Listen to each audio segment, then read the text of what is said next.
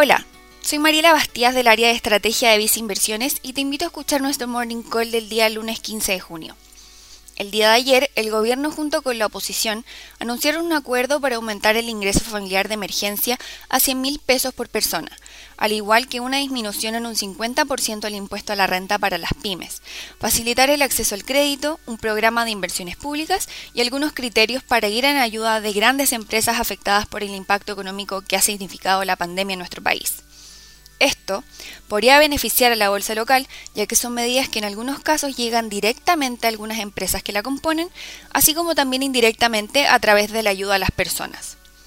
Por otro lado, esta semana tendremos reunión de política monetaria por parte del Banco Central, donde se espera mantenga las tasas de interés en los mínimos actuales y donde podrían anunciar nuevas medidas para continuar apoyando a la economía, lo que también sería positivo para la bolsa local.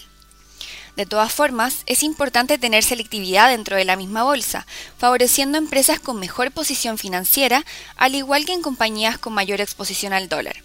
De la misma forma, también tenemos preferencia por empresas menos expuestas al ciclo económico interno, por lo que dentro de nuestra cartera de acciones recomendadas destacamos el sector eléctrico.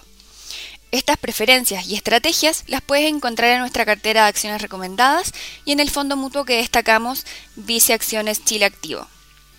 Finalmente, si quieres saber más sobre nuestras recomendaciones, te invitamos a visitar nuestra página web viceinversiones.cl o contactando directamente a tu ejecutivo de inversión.